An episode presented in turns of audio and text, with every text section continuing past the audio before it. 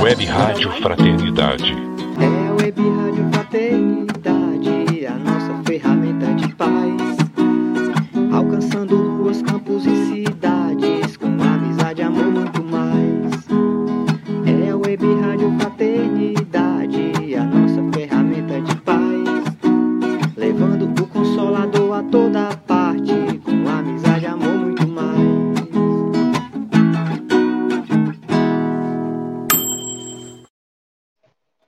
Esteja sempre conectado com o bem. Acesse nosso canal no YouTube, Web Rádio Fraternidade.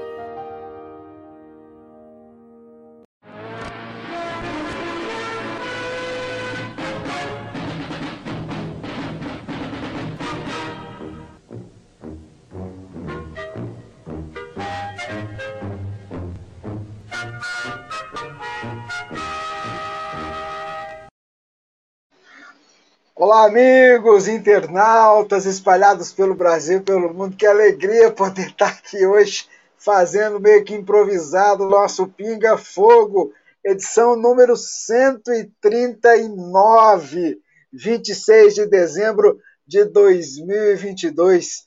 É muito bom estar aqui com você, meu amigo Jorge Alahá.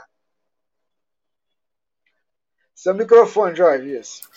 Olá, Rubens. Uma boa noite para você, boa noite para os nossos queridos ouvintes aí, ligados na Web Rádio Fraternidade, a emissora do bem na internet, nesse nosso último programa do ano de 2022.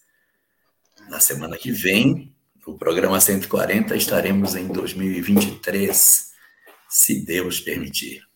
É verdade. Olha só, a Divina não está com a gente aqui agora fazendo o programa, mas está pensando, vibrando para que tudo ocorra certo no nosso trabalho. Gostei do boné. Sempre... Gostou? Você viu que chique, né? É, vai estar para vender lá no céu. Vai ter alguns lá para vender lá no céu. é, você aparece com a camiseta do censo, eu com o boné, e aí a gente vai, né? Ah, eu vou com a minha camiseta do Senso você. Pronto, tá perfeito. Tá. tá bom. Vamos fazer a nossa prece pedindo a Jesus que, no seu imenso amor, ele possa nos envolver, possa nos auxiliar nesse nosso singelo trabalho, para que a gente se coloque na condição de instrumento dele, trazendo o esclarecimento à luz da doutrina espírita, trazendo aquele atendimento fraterno, aquela palavra amiga aos corações que nos procuram. Sob a tua proteção, Senhor, e sob o teu amparo, nós queremos iniciar a edição número 139 do nosso Pinga Fogo, neste 26 de dezembro de 2022. Que assim seja. Meu amigo Jorge Elahá, o que, que você preparou para a gente hoje? Ah, bem, sabe, é, nós estamos na última das nossas reuniões do ano e seria bastante razoável que a gente conversasse sobre o ano novo, mas eu preferi um assunto diferente.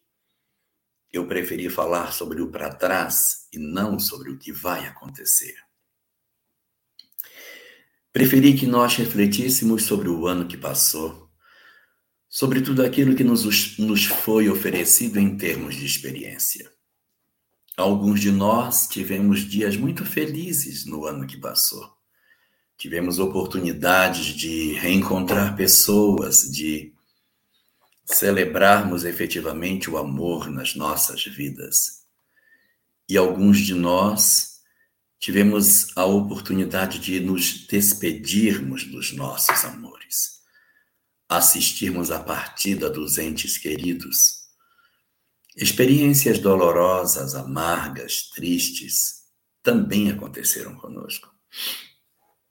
Muitos de nós experimentamos momentos de profunda tristeza nesse ano de 2022, mostrando, de certa maneira, que a vida na Terra ela é exatamente isso. Nós temos de um lado pessoas em processo de alegria e outro de tristeza.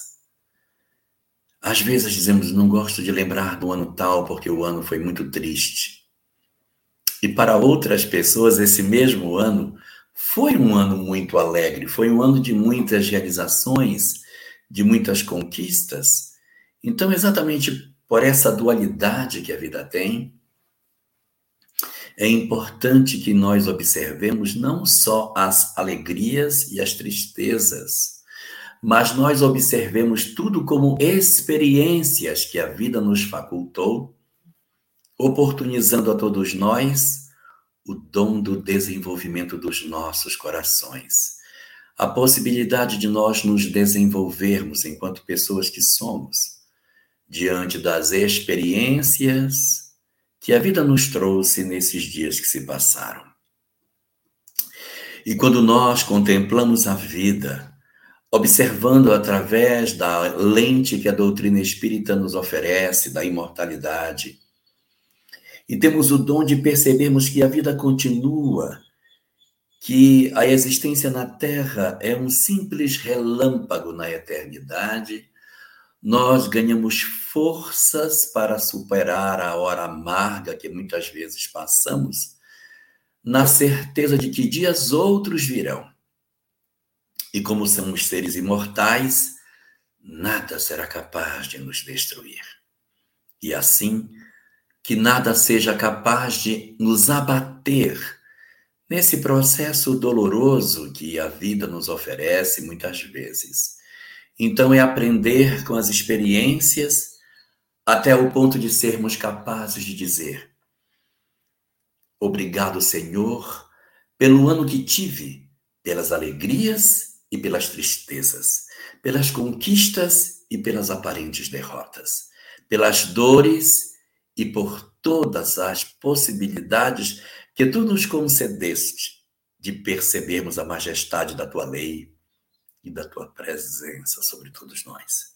Que Deus assim abençoe as nossas reflexões do final de ano e ofereça às nossas almas o dom de refletirmos maduramente sobre o amadurecimento espiritual que nos foi permitido experimentar no ano que está encerrando.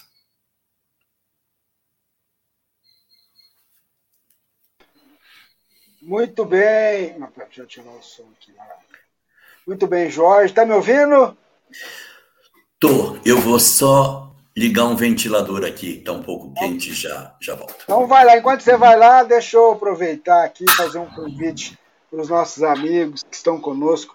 A gente vai realizar nos dias 20, 21 e 22 de janeiro o nosso Congresso Espírita de Uberlândia, comemorativo aos 14 anos da Web Rádio Fraternidade. Vai ser uma alegria poder ter a presença de vocês aqui conosco. E para que você possa ter informações, detalhes, acesse o site lá congressoespírita.com.br, congressoespírita.com.br. Tem já a programação é, para o congresso, das palestras. É um evento que, que a gente reúne não só os expositores para o público adulto, mas também um encontro para a família, já que a gente possibilita a gente ter também um encontro para evangelização de 6 a 12 anos e também um encontro para os jovens de 13 a 21 anos. Então, os adultos estarão focados no conteúdo voltado para os adultos, as crianças para as crianças e os jovens para os jovens. Mas vamos lá, Jorge, já está de volta aqui, deixa eu colocar ele na tela. Vamos lá, vamos, vamos para a primeira pergunta, Jorge.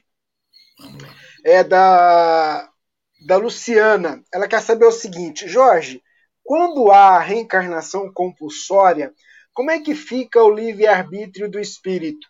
Pode ele planejar algo ou tudo lhe é imposto? Ela coloca na questão da reencarnação compulsória. Até poderia aproveitar para você falar um pouquinho como é que é essa reencarnação compulsória, Jorge. Exato. É, nós sabemos, por aquilo que a doutrina espírita nos oferece, que o espírito, nas condições assim, esperadas de reencarnação, ele tem a possibilidade de escolher mais ou menos as provas que ele irá atravessar. Então, existem dentro daquilo que a literatura espírita nos dispõe, e aí a gente evoca aqui o capítulo 12 do livro Missionários da Luz, em que diz que as reencarnações variam ao infinito, não havendo duas que sejam exatamente iguais. Nós temos, portanto, matizes diferentes de um mesmo processo. Existem situações em que os espíritos irão decidir muito sobre as suas encarnações, irão opinar muito sobre suas encarnações. Que situações são essas? São aquelas aonde nós estamos falando de espíritos de uma certa evolução espiritual já bastante significativa. Quando os espíritos evoluem muito, eles estão desembaraçados dos compromissos kármicos, das, das expiações. E quanto menos processos expiatórios eu tenho, maior é a liberdade que o espírito possui. E assim, os espíritos que já têm uma evolução razoável, eles decidem muito sobre suas existências, eles opinam muito sobre o que vão, vai acontecer, e aqueles que são chamados de espíritos construtores, as entidades que têm uma responsabilidade mais direta com o processo reencarnatório, eles basicamente executam o plano dessas entidades que estão nessa condição espiritual.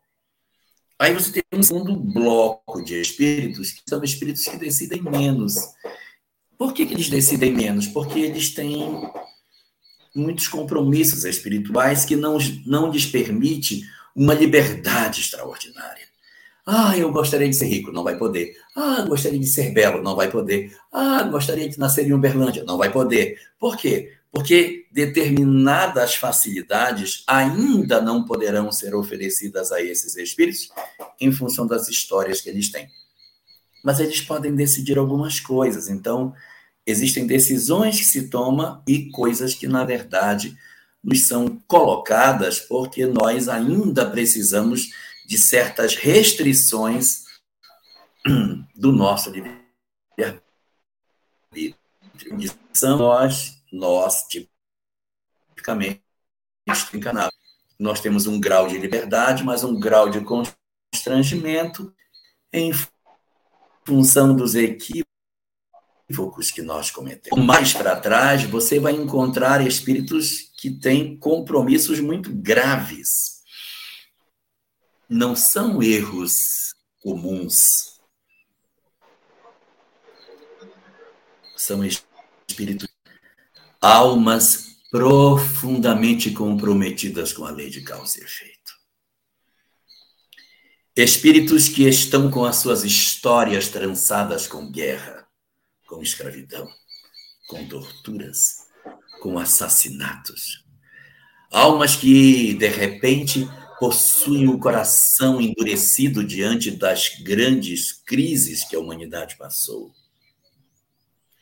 Espíritos mergulhados nas histórias de egoísmo, espíritos perturbados em função da sexualidade desregrada, espíritos enlouquecidos pelo materialismo infeliz que nos cega, espíritos que trazem uma história de vergonhas, de fracassos, de tropeços sucessivos em que, de repente, suas histórias de vida estão marcadas dores em redor de seus passos.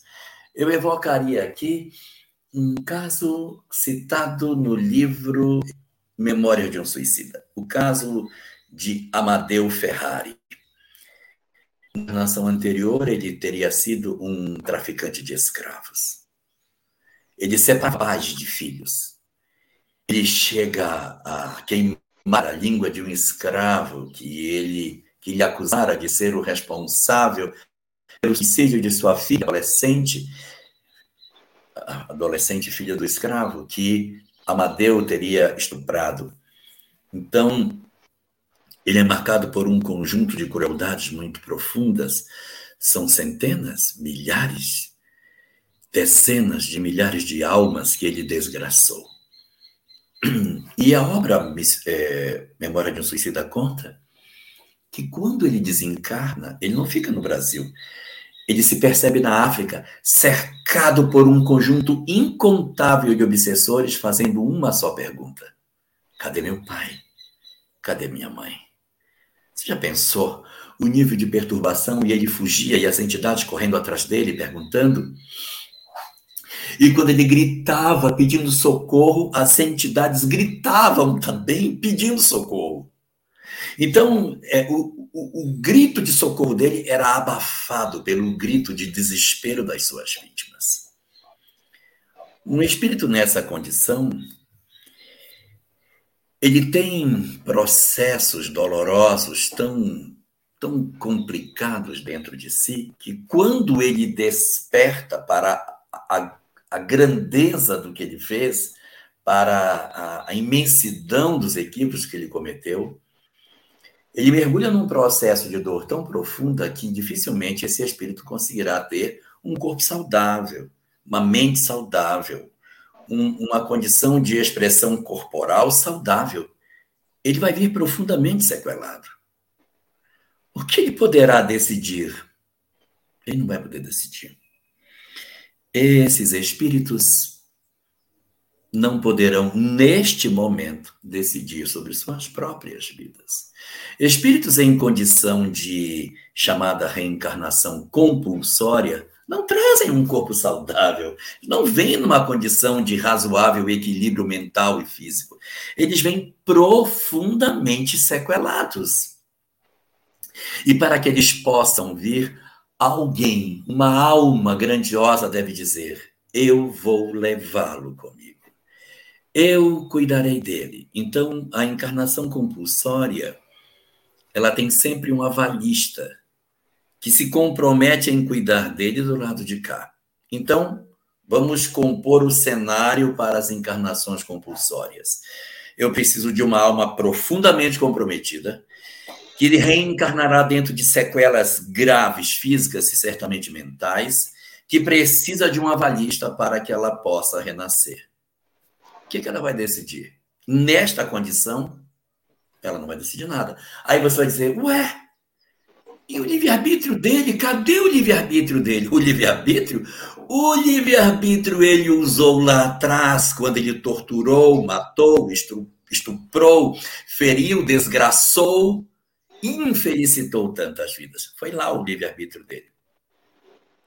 Não me pergunte pelo livre-arbítrio das almas em processo de reencarnação compulsória, porque ele está temporariamente suspenso pela imensidão de dores que o espírito carrega. Ele não tem condição nem de raciocinar direito. E em misericórdia a ele próprio, ele reencarna compulsoriamente. Aí você vai me perguntar: e para que serve uma encarnação que o espírito nem se dá conta do que está acontecendo? Esse é o grande lance da história. Ele reencarna compulsoriamente para duas grandes coisas. Primeiro, anestesiar a sua mente. Ele não suporta mais o mundo espiritual, a perseguição, a perseguição, a perseguição implacável dos seus obsessores. Ele precisa esquecer o que ele fez. Ele precisa esquecer, às vezes, o que os outros lhe fizeram.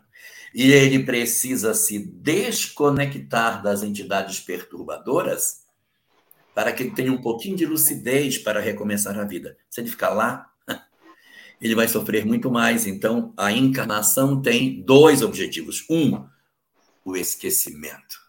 O dom do esquecimento, no qual o espírito anestesia um pouco as suas dores e pode reconstruir uma história. É como uma pessoa que está sofrendo de todo tipo de dor, você querer conversar com ela. Ela está com dor de dente, dor de ouvido, dor de cabeça, dor nas costas, dor no rim, dor nos ossos. Como é que ela vai conversar com você? Então, você der um analgésico para ela e ela acalmar a dor, você consegue conversar com ela. Ainda que ela não esteja no estado normal, ela está só com as dores abafadas. Então, a reencarnação compulsória cumpre esse primeiro papel: abrandar no espírito a perturbação dos seus perseguidores. E o segundo? Ah, segundo é de ordem física.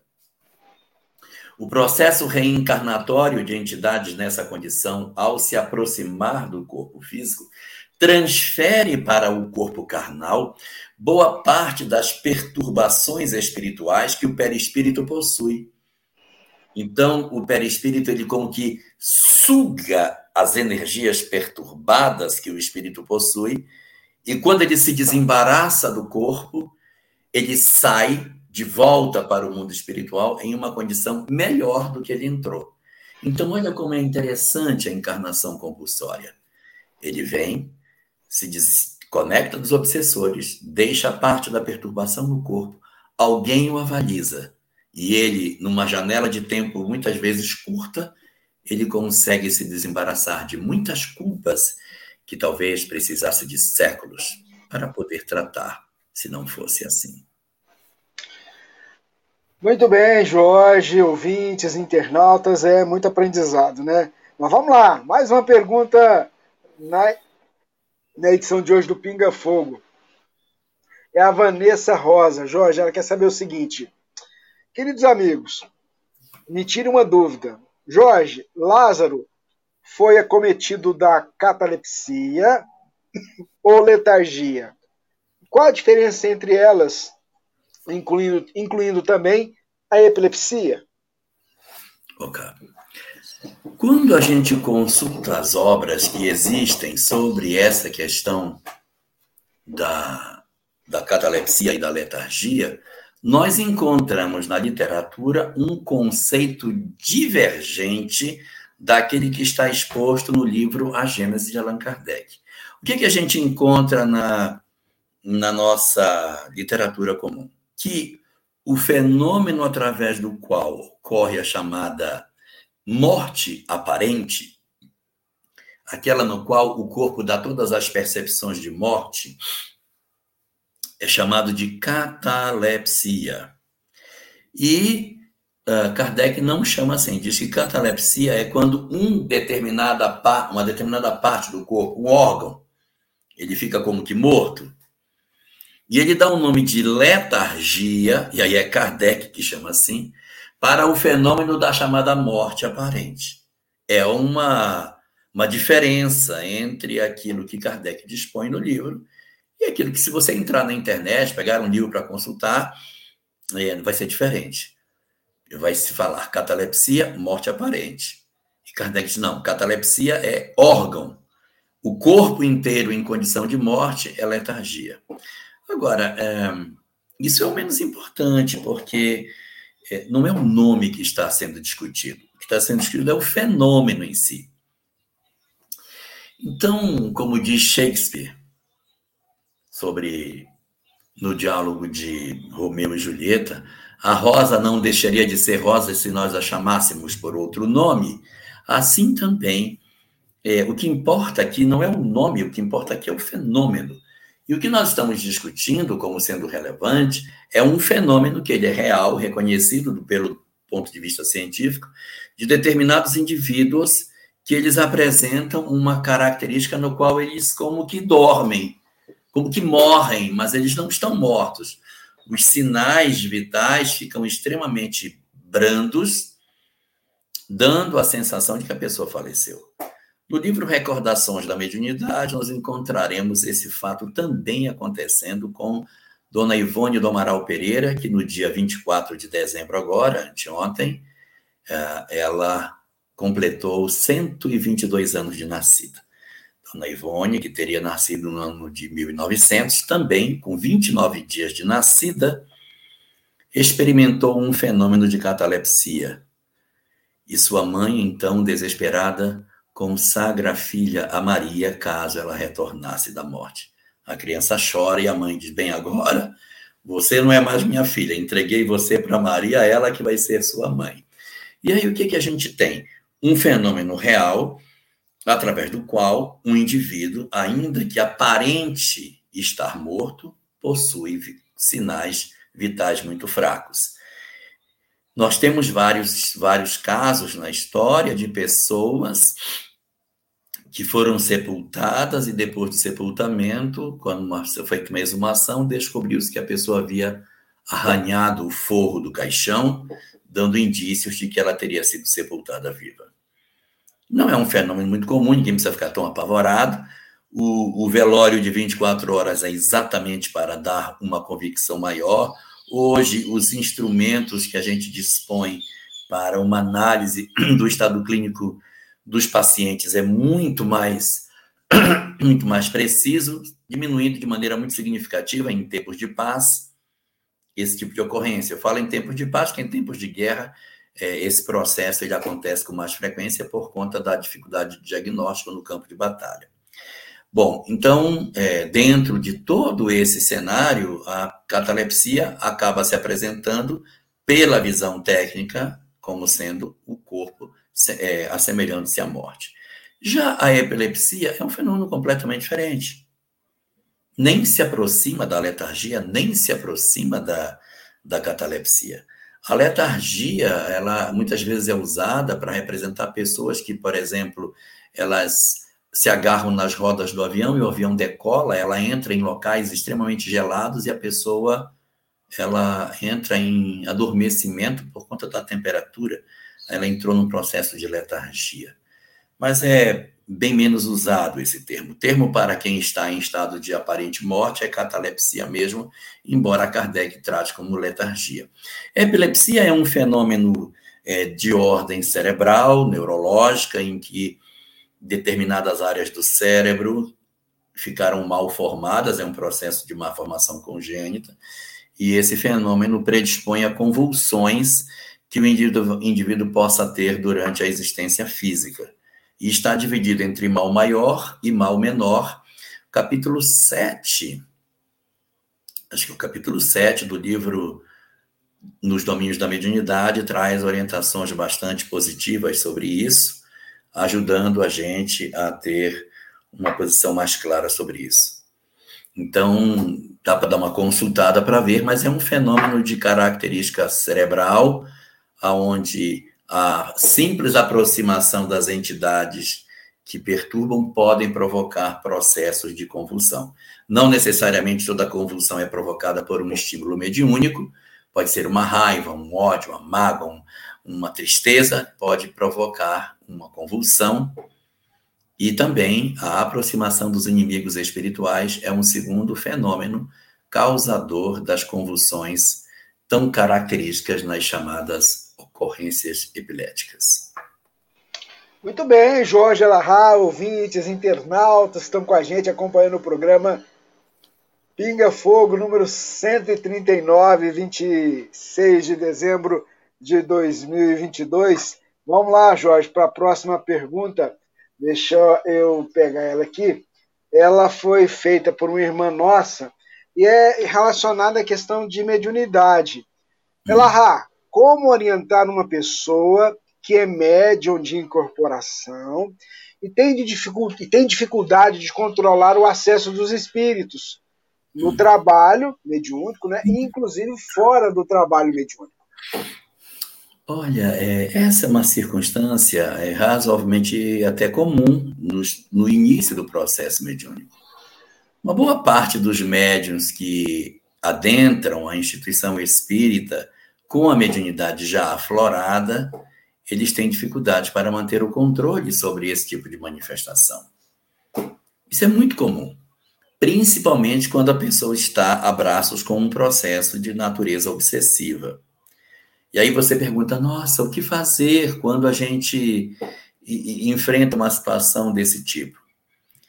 A casa espírita, ela oferece um tratamento, um atendimento para isso chamado atendimento espiritual, que é um conjunto de, de peças que se interconectam para que a gente consiga manter um equilíbrio emocional, dificultando essas conexões mediúnicas. O atendimento espiritual é oferecido por muitas casas espíritas do Brasil. Muito provavelmente na cidade em que você mora deve existir um trabalho de uma casa espírita com essa atividade. E aí ela é composta de quê? Ela tem, primeiro, o atendimento fraterno pelo diálogo, onde você dialoga com alguém da casa que orienta você sobre alguns dramas que você possa ter, fazendo uma leitura espírita do processo e ajudando você a agasalhar esse problema dentro de uma concepção mais espiritualista da vida. O atendimento fraterno pelo diálogo, ele é muito importante porque ele ajuda a pessoa a ter alguém para conversar, para dialogar. Não é atendimento psicológico, não tem o papel de um atendimento profissional, mas é um atendimento de coração a coração, que se faz dentro das instituições. Então, esse seria o primeiro. Um segundo ponto, a palestra. uma palestra curta, de aproximadamente 25, 30 minutos, que é oferecida para ajudar as pessoas a se organizarem emocionalmente. Três, o passe. Após a palestra, o passe. Quatro, a água fluidificada, em que se oferece às pessoas esse recurso para que ela leve para casa água fluidificada e fique tomando durante a semana. Cinco, a prece. A prece sistemática em casa para que se faça o, a, a nossa reflexão, a nossa meditação. Seis, o Evangelho no lar. Uma vez por semana, leitura do Evangelho dentro de casa para facilitar a ambiência doméstica. Só que são sete as peças. Eu só falei de seis. Eu falei do atendimento fraterno, da palestra, do passe, da água, falei da prece, falei do culto do evangelho, está faltando um. Esse último é o mais importante de todos. Nada, nada, nada, mas absolutamente nada adianta os outros seis se esse não acontecer, chamado transformação moral do indivíduo. Então você pergunta o que fazer para reduzir esse tipo de perturbação? Eu sugeriria: procure um trabalho de atendimento espiritual, siga rigorosamente as instruções e dê atenção muito, mas muito especial para a transformação moral. Vigilância redobrada para não se aborrecer, sair da noite, procurar é, manter distância de perturbações, noticiários difíceis, pessoas problemáticas, mudar de repente o estilo de música que ouvimos, os ambientes que frequentamos, vai ser muito importante para uma reedição da nossa emoção e desconectar as entidades que, de certa maneira, encontram um canal aberto para se manifestarem. Somente a mudança interior do indivíduo que pode ser dinamizada pela palestra, pelo passe, pela água fluidificada, pelo atendimento fraterno, pelo diálogo, pela prece, pelo evangelho no lar, é que pode oferecer a nós todo o processo de equilíbrio das nossas vidas. É preciso, portanto, disciplina, jejum espiritual para que se consiga isso. Não há, no dizer da doutrina espírita, nenhum tipo de talismã, nenhum tipo de amuleto que tenha o poder de afastar os maus espíritos, senão a própria conduta de cada um de nós. É isso mesmo, Jorge. A próxima pergunta é da Rose, e ela está é, relacionada até. A gente comemorou o Natal ontem, né? A pergunta dela: por que, que o Espiritismo quase não fala em José, marido de Maria? Olha, nós tivemos até uma live agora é, no dia 24. de ontem. de Natal, é isso mesmo. Foi, foi Família Nazarena. E nós temos vários módulos. Um módulo era José. E aí, assim, o que, que acontece com a figura de José? Ele realmente é pouco explorado, porque se você perceber, no Evangelho não há uma só palavra de José. Você tem palavras de Pedro, palavras de Maria, palavras de João, palavras de Jesus, mas e de José, que palavras tem? Não há palavra de José. Todos os ensinamentos que José nos deixa pela sua conduta, é uma conduta diante das manifestações espirituais que ele acolhe e obedece, e, a, e é a, o ensinamento que ele nos deixa da sua discrição, porque diante de ser o, o pai de Jesus, ele não se ufana disso e ele vive de maneira bastante singela, executando o que tem que ser feito. Qual era o papel dele? Proteger Jesus. E isso ele vai fazer. Ele vai realizar esse trabalho com maestria. É para tirar Jesus para levar para o Egito? Eu levo. É para trazer do Egito de volta para Belém, para Nazaré? Eu, eu, eu trago. Ele não questiona e ele faz tudo o que tem que ser feito para cuidar de Maria e de Jesus. E isso não pode ser desconsiderado. Mas realmente, nós falamos muito pouco de José dentro do movimento espírita. Mas se você procurar você vai encontrar algumas coisas interessantes que já foram produzidas sobre isso. E, de certa forma, é uma obra que ajuda muito a encontrar informações sobre José é uma obra que é um evangelho apócrifo chamado o Proto-Evangelho de Tiago. Ele é chamado de Proto-Evangelho porque ele termina quando a história começa. Quando Jesus nasce, aí o Evangelho acaba. Ele conta tudo antes, até o nascimento de Jesus. E José ali é um personagem extremamente interessante. Eu diria até que ele é o protagonista do proto-evangelho, porque é muito rica a personalidade dele oferecida nesse texto. Sugeriria você que procurasse a leitura do proto-evangelho. Ele não é uma obra espírita, mas é uma obra que tem sido lida com muito respeito por vários estudiosos que começam a acreditar é, alguma veracidade aos textos que ali estão contidos. Então, sugeriria você uma leitura do próprio Evangelho de Tiago para tirar uma base. Agora, no Corão Sagrado, que também conta a história de Maria, que aparece 35 vezes dentro do Evangelho, dentro do Corão, a figura de José não existe. Não tem José no islamismo, mas tem Maria. Maria aparece 35 vezes e Jesus, o filho, aparece 19 vezes. Maria, portanto, é muito mais vezes citada no Evangelho do que Jesus. Nós conhecemos Maria assim. Maria, que Maria? Maria, mãe de Jesus. No Corão, eles conhecem assim Jesus, mas que Jesus? O filho de Maria. Lá, Maria é tida como uma das três mulheres mais extraordinárias que a humanidade conheceu. Jesus, o filho dela. Muito bem, Jorge, legal, hein? Tá vendo? A gente vai aprendendo a cada pesquisada que o Jorge vai fazendo e vai trazendo para a gente aqui. Ô Jorge, vamos lá para a próxima pergunta. É, a nossa internauta entrou em contato conosco e disse assim: Olha, tem um filho alcoólatra e esquizofrênico. Minha mãe, bem idosa, viu um velho bebendo e dançando ao lado dele. Esse velho que ela viu bebendo dan estava bêbado, né? Gostaria que o Jorge me falasse a respeito disso. Eu imagino, Jorge, que tem a ver, às vezes, é, tá, deve estar relacionado, relacionado a, uma, a uma interferência espiritual, a uma Sim. sugestão espiritual. Fala para a gente sobre isso. Como é que se dá esse é. processo? Na verdade, esse diagnóstico de esquizofrenia muito certamente deve ter sido dado por algum psiquiatra.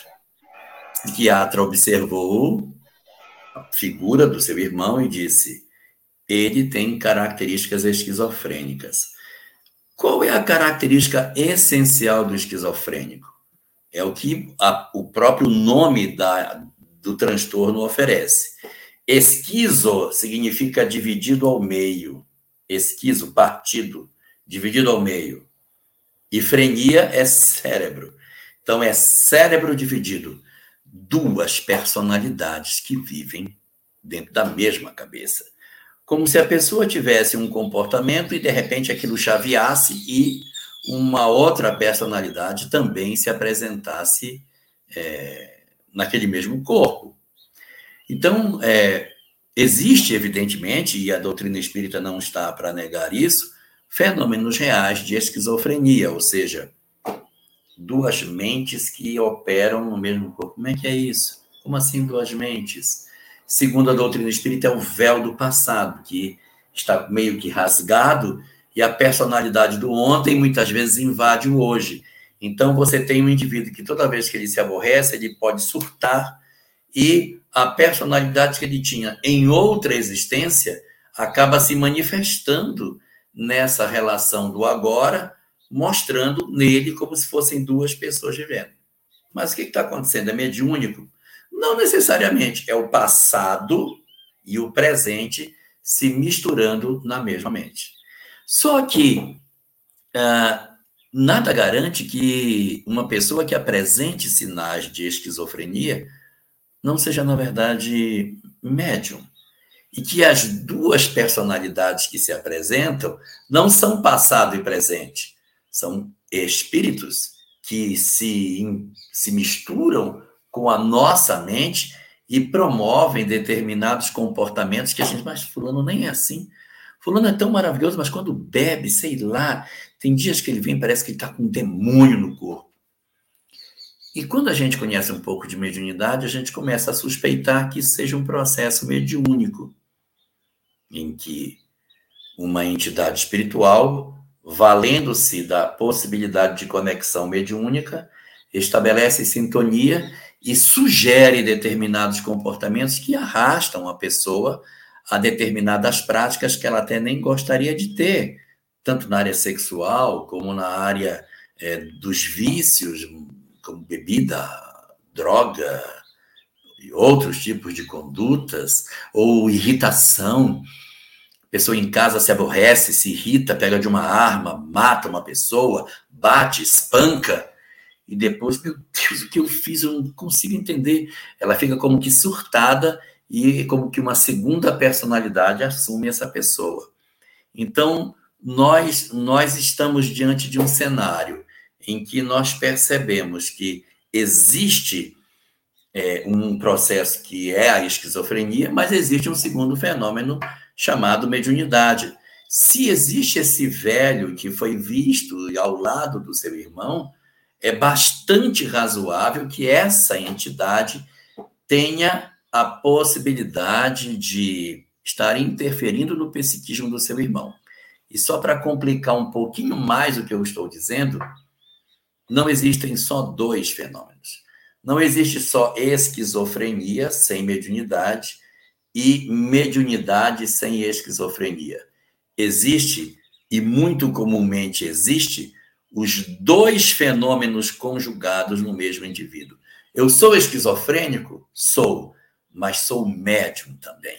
Então, trago dentro de mim meu passado e meu presente rasgados, convivendo na minha mente perturbada. Mas também tenho canais mediúnicos abertos em que entidades perturbadoras ou não podem acessá-lo provocando na minha alma sofrimentos, dores, perturbações e vícios. No caso específico do seu irmão, é possível que o médico nem esteja errado, ele até pode ter traços de, de esquizofrenia, mas ele certamente tem também componentes mediúnicas. O que sugiro nesse caso? Aquilo que comentei na questão anterior procurar uma casa espírita para fazer o tratamento espiritual. Ah, mas ele não vai fazer. Mas você faz por ele. Porque se você fizer, você leva companhias espirituais melhores. E ainda que ele não se modifique, você estará mais forte para suportar os embates amargos da convivência com a esquizofrenia. Se não for possível que seu irmão se transforme e, entre aspas, se cure, você, pelo menos, terá melhores condições para enfrentar os desafios da convivência. Muito bem, Jorge Alahá, amigos, internautas, é o programa 139, programa Pinga Fogo de número 139. O Paulo quer saber o seguinte: como que a justiça divina age sobre nós? Essa justiça divina, ela sempre nos alcança, Jorge? Olha, a justiça divina, ela nunca falha. E esse, na verdade, é um dos capítulos que eu particularmente mais gosto em doutrina espírita. A perfeição da justiça divina. Porque a gente às vezes diz assim: "Ah, eu sou tão pequenininho. Deus é tão grande, ele tem um universo infinito para tomar conta, vai tomar conta de mim, vai saber da minha vida, vai ter, vai, vai sair do esplendor do universo para me olhar lá em Porto Velho e dizer: Ei, eu estou vendo um cara aqui, lá numa chácara, vou aplicar isso nele. Como se de repente existisse um processo de caráter individual para a execução da lei de Deus. Mas um dos capítulos mais belos de doutrina espírita é a compreensão de como é que se manifesta a justiça divina. Deus, ao nos criar, colocou dentro de nós a sua lei.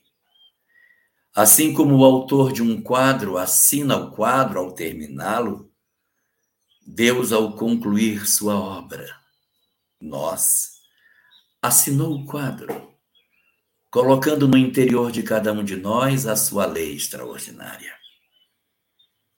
Nós trazemos a lei de Deus dentro de nós, na nossa consciência.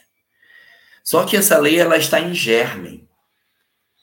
À medida que eu vou experimentando, que eu vou vivendo, que eu vou aprendendo, que eu vou me desenvolvendo, essa lei em germe, ela vai como que se distendendo e eu vou conseguindo enxergar aquilo que eu já tinha, mas que eu não tinha condição de entender de maneira mais profunda.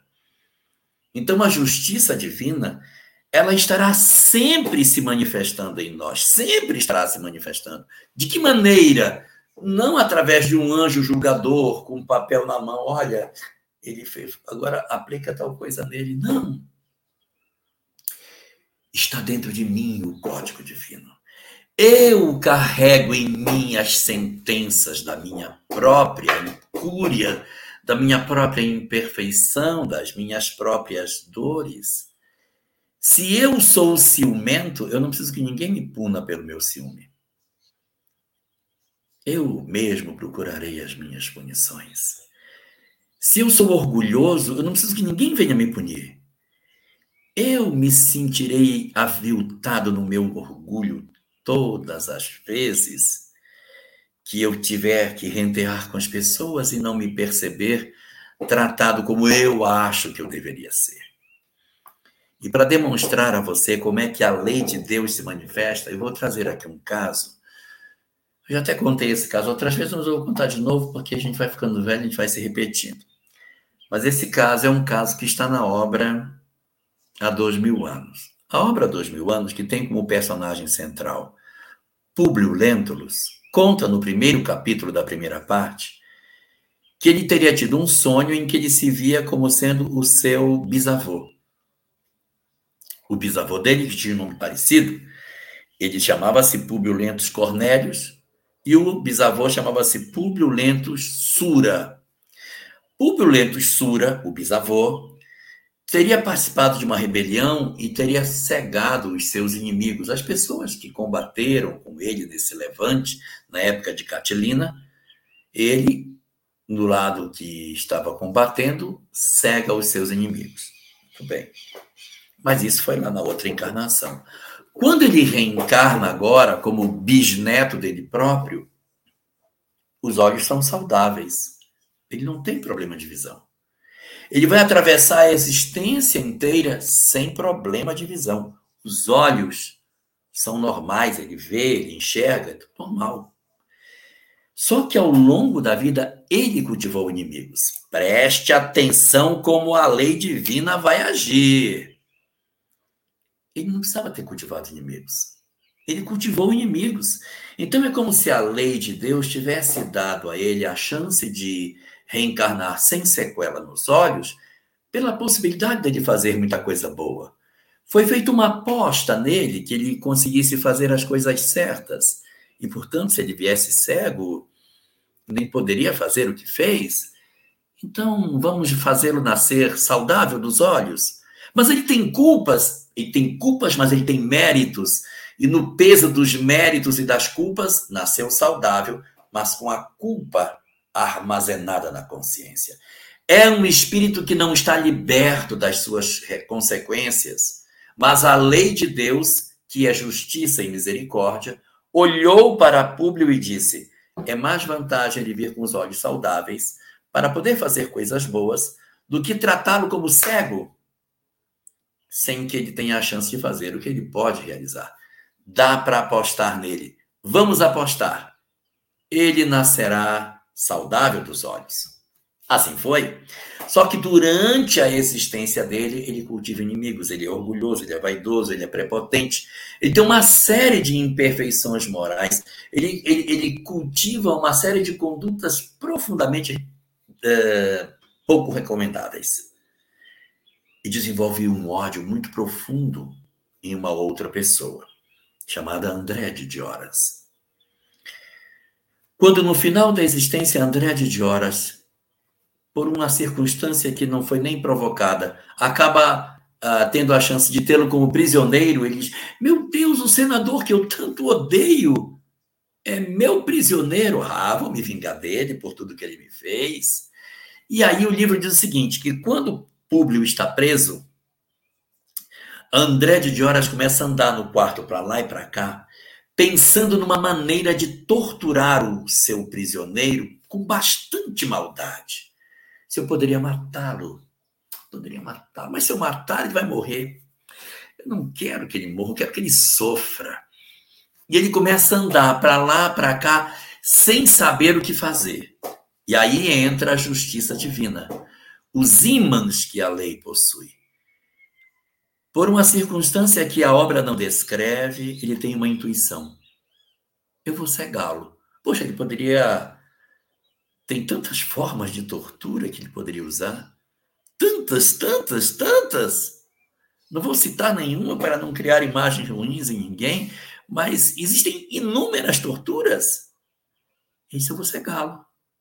De onde veio a ideia de cegá-lo? De onde veio isso? Dos mecanismos desconhecidos da lei que nós não conseguimos entender. A lei possui seus próprios mecanismos para se exercer sobre os homens. Se nós, por algum motivo, trabalhamos dentro daquilo que a lei nos propõe, exercitando o amor, o perdão, a lei vai nos alcançar naquilo que tiver que ser feito, sem precisar que ninguém se comprometa. Mas se de repente as criaturas se odeiam e elas se machucam, elas se vingam, elas se torturam, a tendência da lei é que eu me vingue, que eu machuque o outro exatamente naquilo que a lei faria. Então a lei já agiria sozinha, provocando coisas que escandalizariam a todos nós quando acontecesse. A pessoa ficando cega, eh, quebrando as pernas, ficando paralítico. Nossa, que coisa! As pessoas se escandalizariam com o agir da lei. Mas tem vezes que o homem toma para si a condição de si, não, eu vou me vingar.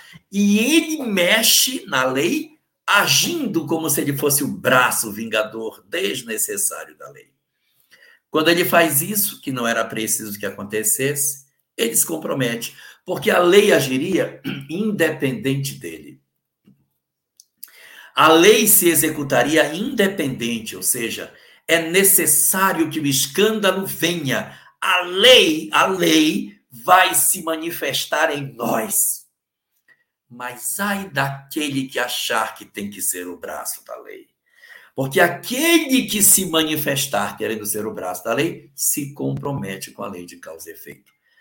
É necessário que o escândalo venha, mas ai daquele por quem o escândalo vier não precisa que ninguém se faça justiceiro para que a lei aconteça.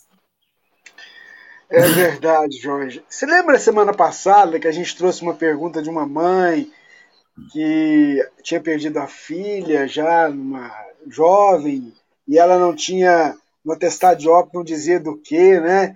Então, ela escreveu para a gente, lembra? Você lembra? Então, ela é a Maria Lúcia, ela é lá de Ribeirão Preto. E aí ela comentando com a gente aqui que, né, que é, que é muito triste, morava só as duas, né, e que no dia que aconteceu a situação, né, ela pensou que ela estivesse dormindo um pouquinho mais, só que aí quando ela viu, ela tinha desencarnado. E aí ela fala aqui pra gente o seguinte, Jorge, olha, é, lembro todos os dias, mas procuro mudar o pensamento. Ela agradece demais as palavras que foram dirigidas a ela, viu? E ela disse realmente, a Maria Lúcia, que os peritos não conseguiram descobrir a causa-morte da, da filha dela. Mas olha, viu, Maria, fica aqui as nossas vibrações e eu tenho certeza que a sua filha, na espiritualidade, também recebe o seu carinho, o seu amor. E eu vou dizer aqui as nossas boas vibrações, né, Jorge?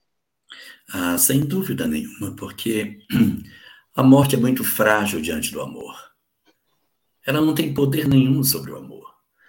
E a morte é apenas uma circunstância do desembaraçar nosso do corpo físico. Mas a vida continua, os nossos amados permanecem com a personalidade que tinham, nos amando, nos querendo, nos buscando e convivendo na intimidade das nossas vidas com o sentimento positivo que tinham antes. É verdade. Ô Jorge, a próxima pergunta que chegou para a gente é de uma internauta e a dúvida dela está relacionada à família. Porque o que ela perguntou para a gente? Olha, quando alguém nasce numa família que. Por que, que alguém nasce em uma família que não se identifica? É normal, por exemplo, uma mãe odiar os próprios filhos? Agradeço se puder ajudar com a resposta. Tem várias perguntas aí, né? Vou começar pela última. Se é normal que uma mãe não ame os próprios filhos. Vamos lá. Normal é aquilo que é conforme a lei de Deus. Isso que é normal. Comum é aquilo que acontece com frequência. Então, normal não é, porque normal é o que é de acordo com a norma, é o que é de acordo com a lei. E de acordo com a lei, esse não é o comportamento esperado. Agora, é, é, é frequente na nossa sociedade situações em que determinadas mães tem algumas dificuldades com alguns filhos, às vezes não são com todos. Ela tem alguns filhos que ela tem uma certa afinidade e com outros ela tem um pouco mais de dificuldade. Existe a situação em que as mães chegam a ter até aversão a determinados filhos. E há aqueles casos em que ela tem aversão por todos os filhos. Então, esses fenômenos acontecem porque nós pertencemos a um planeta de provas e expiações e que possui um conjunto de espíritos ainda profundamente perturbados. Nós somos almas ainda muito mutiladas pelos sentimentos que nós cultivamos no passado. Então, não é incomum que a gente experimente uma situação na qual uma família, uma mãe, possa apresentar uma rejeição de um filho em particular. Esta rejeição pode ser de causas do presente, de repente, pode ser uma história que aconteceu desse filho com ela e ela guardou mágoa daquilo que aconteceu, então é uma história do agora, mas pode ser uma história do passado. E às vezes, as duas. Por ter uma história no passado complicada, o filho hoje dá causas no presente que, de certa maneira, reforçam uma aversão que já existia o filho já tinha uma sensação de aversão, se comporta de maneira agressiva ou indiferente, potencializando ainda mais um problema do ontem que se amplia no hoje. E aí, dentro dessa questão, você também coloca um outro ponto.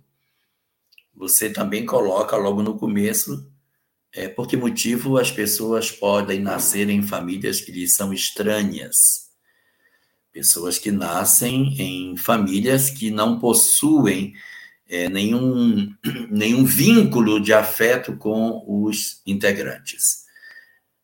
Essa circunstância, ela está também contida na literatura espírita.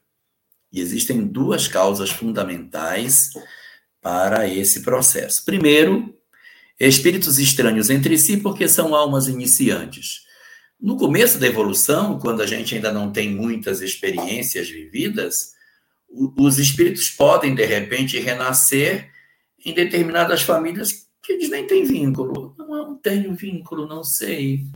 São almas que não têm nem tanta história, são as primeiras resistências, estão começando, não tem nem estão desenvolvendo linguagem, ainda estão aprendendo a plantar, a colher, a construir suas casas, estão no comecinho das suas existências corporais, então renascem em famílias que não necessariamente possuem vínculo.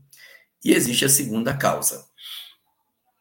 A segunda causa está citada na obra Memórias de um Suicida e diz que os filhos ingratos perdem a concessão de lares amorosos.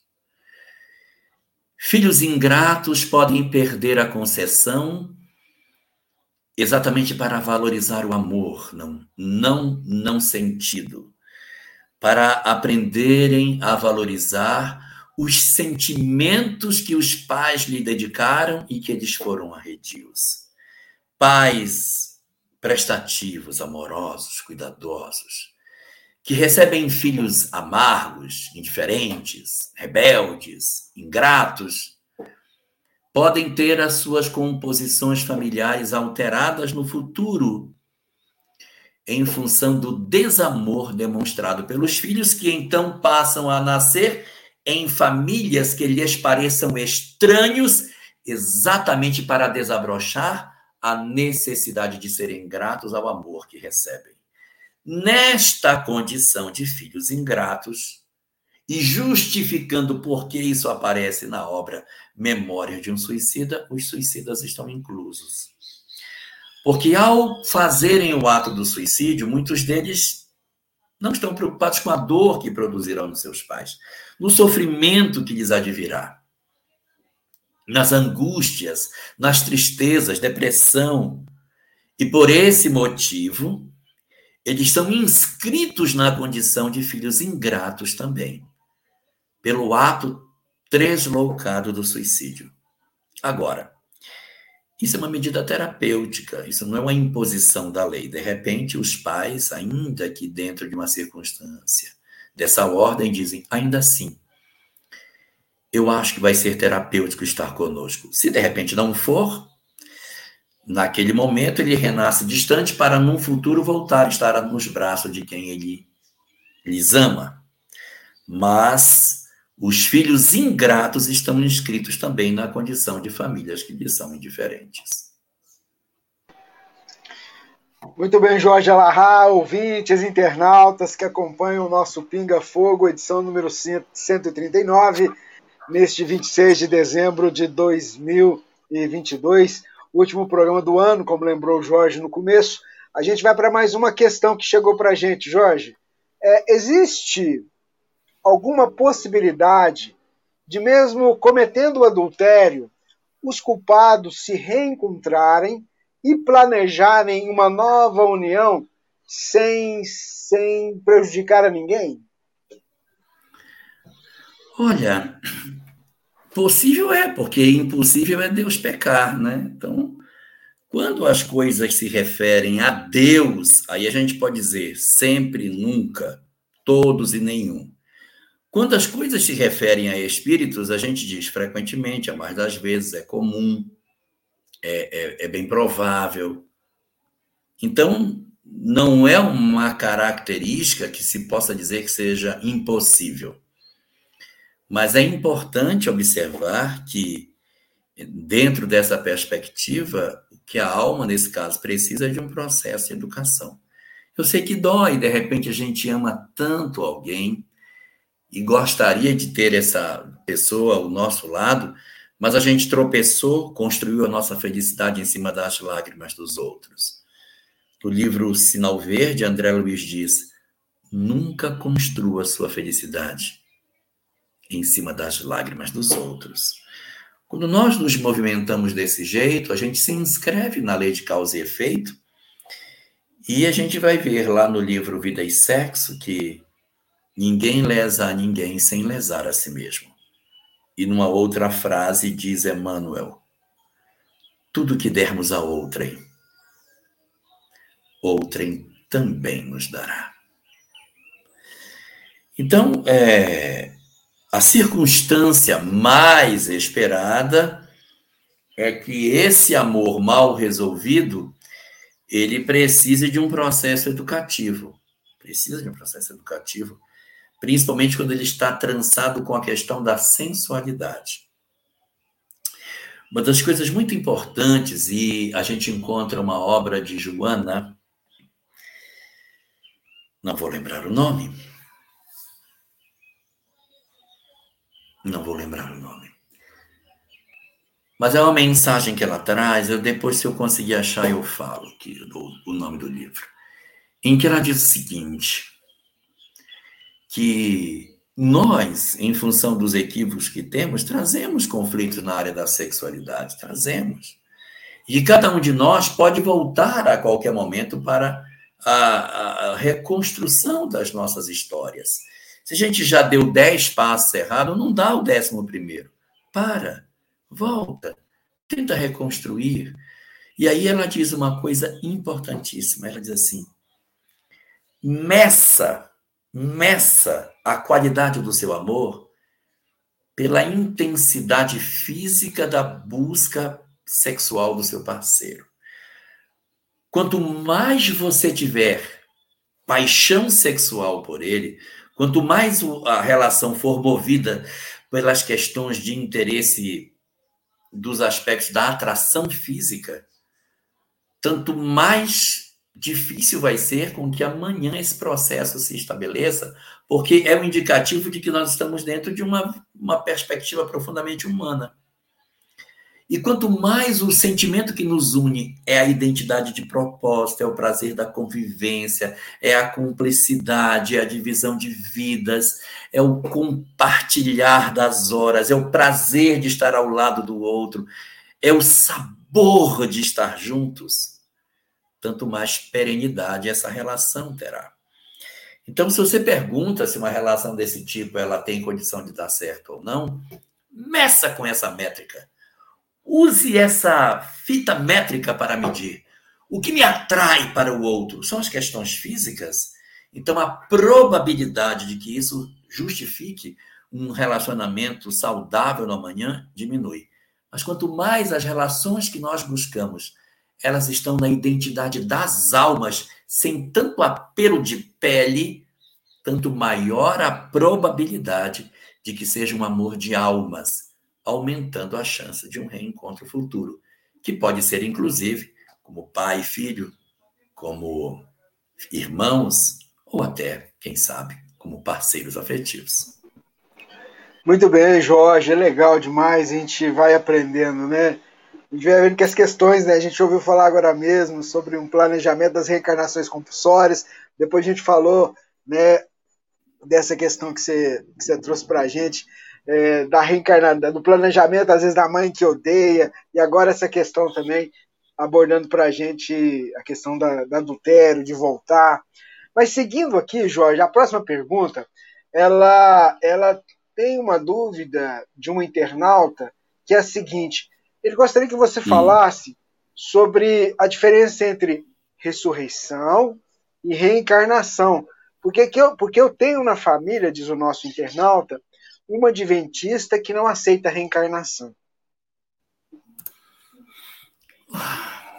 Bom, a ressurreição ela é o fenômeno através do qual uh, o mesmo corpo, depois de morto, voltará a viver. Então, eu estou nesse corpo físico. Esse corpo físico vai morrer. Vai morrer. Uma vez morto e já sepultado, vida orgânica terminada, a ressurreição diz: esse corpo ele ressurge e nós então voltamos a ter vida física nesse corpo.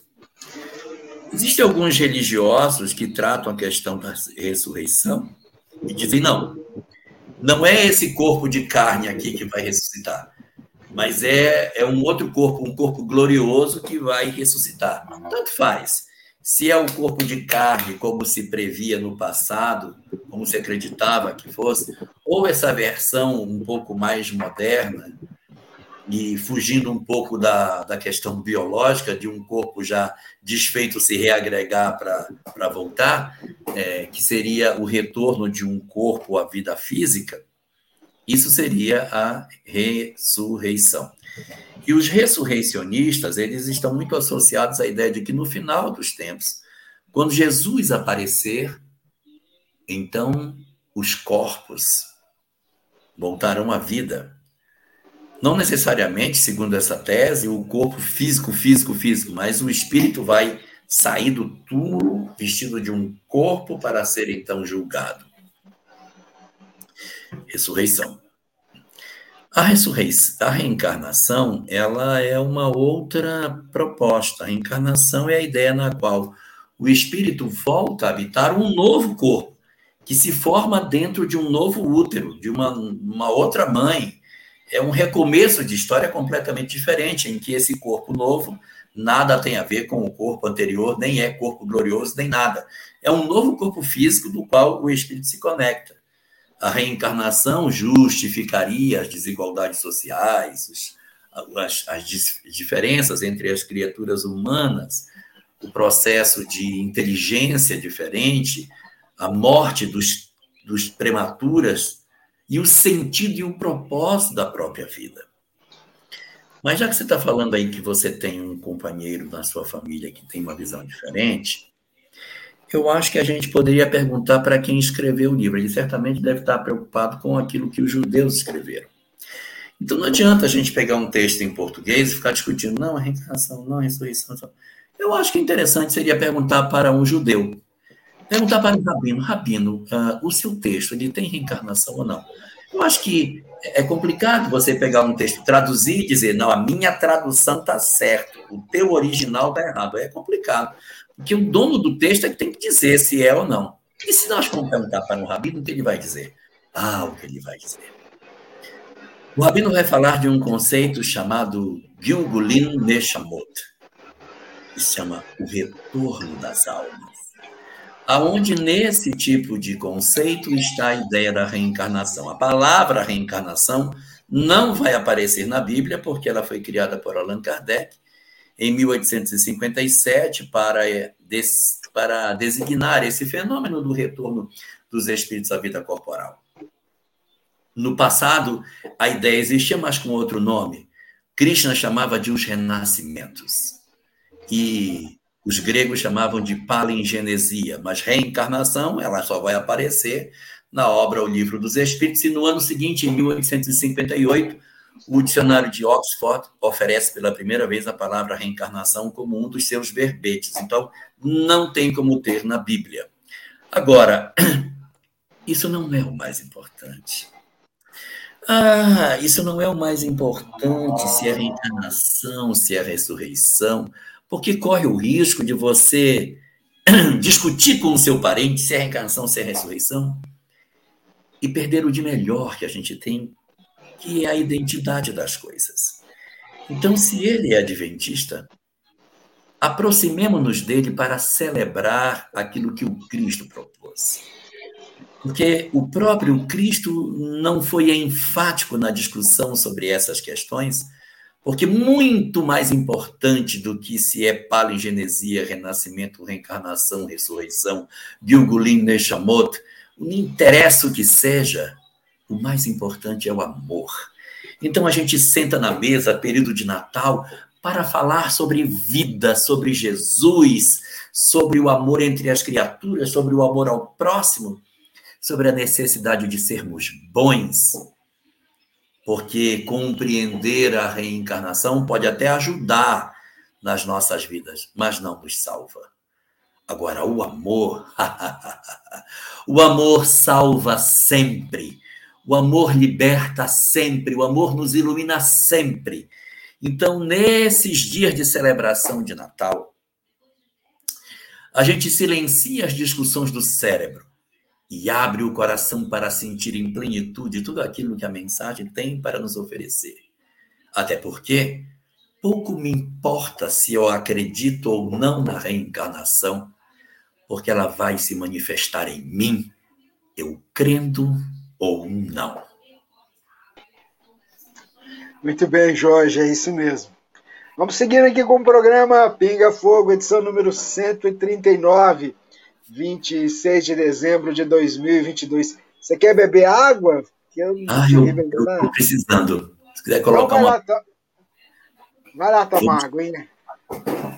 Enquanto o Jorge toma água, deixa eu aproveitar aqui e fazer o convite para você querido ouvinte, internauta, que está conosco acompanhando mais essa edição do Pinga Fogo, edição de número 139, a última do ano, que é esse convite para você, querido ouvinte, internauta, vir para o nosso.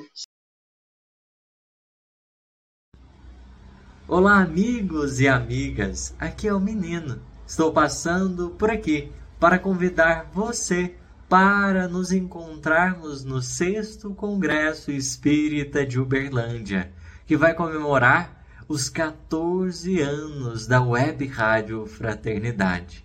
Ocorrerá nos dias 20, 21 e 22 de janeiro de 2023. A temática central é o Consolador Prometido por Jesus. Vem para o céu você também. A gente se encontra lá. Para mais informações, acesse www.congressoespírita.com.br. Que Jesus nos abençoe.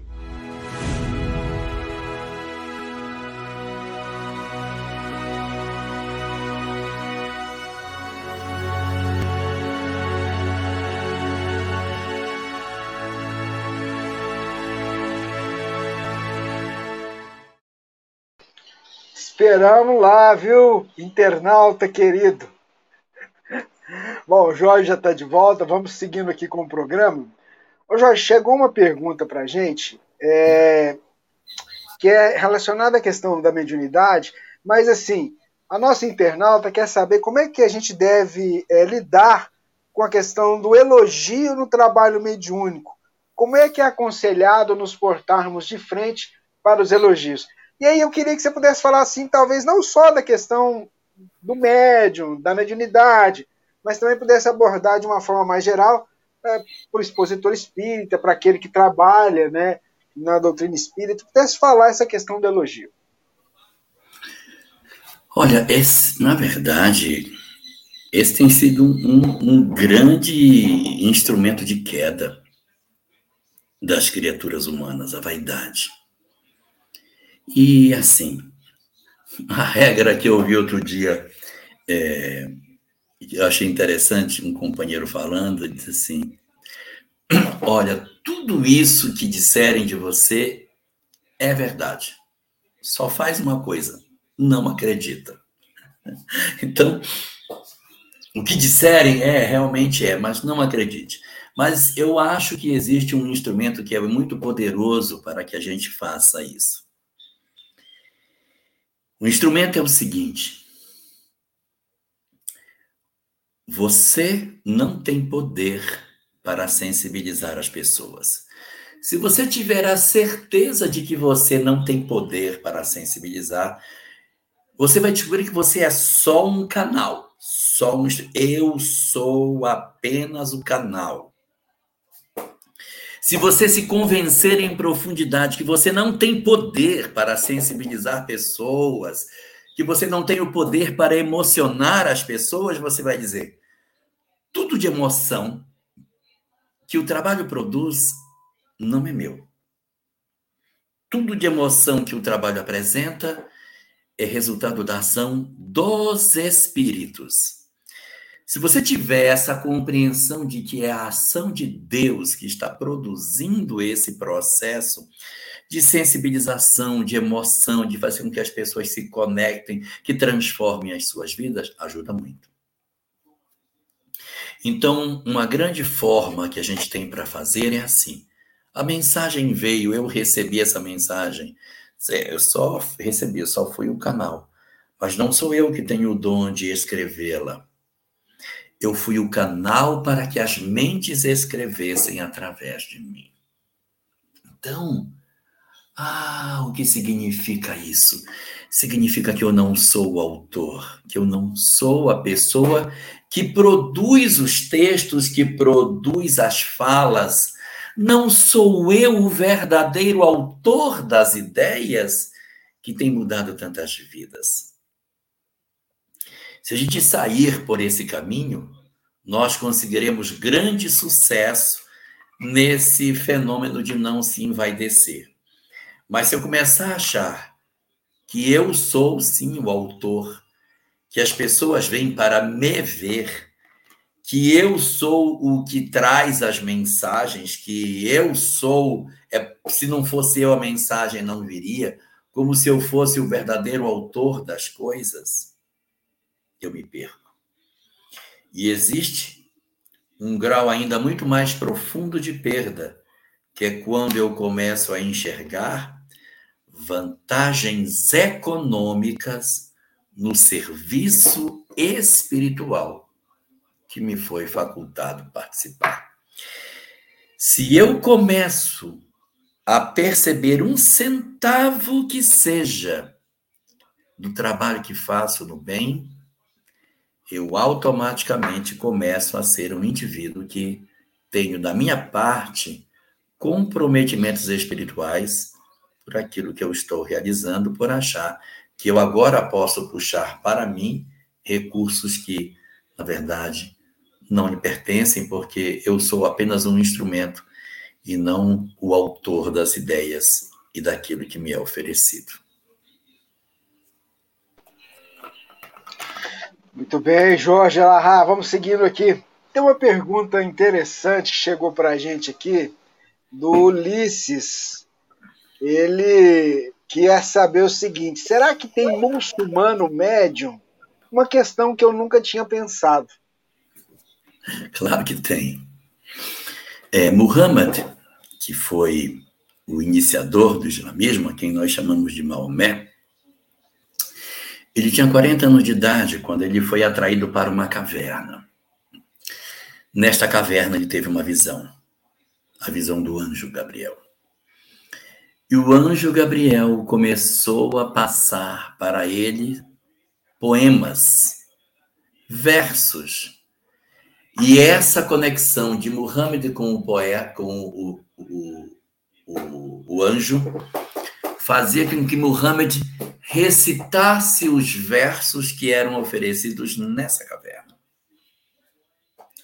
As pessoas começaram a ir para ouvir os versos recitados pelo profeta.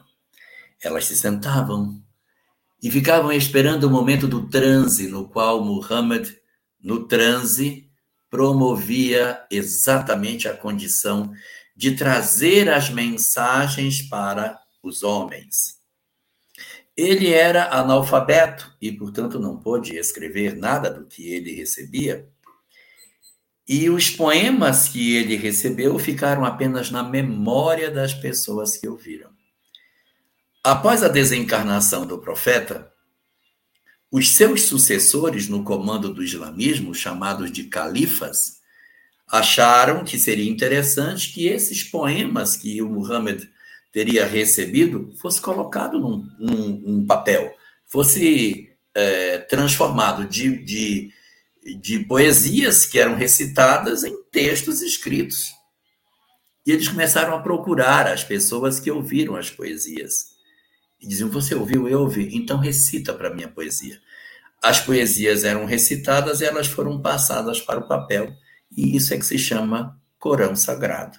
O Corão nada mais é do que as poesias recebidas por Muhammad sob inspiração do anjo Gabriel e que foram guardadas na memória dos seus ouvintes e depois transferidas pelo papel pelos califas. Ora, isso não é mediunidade, não? E não é só ele, não é só ele.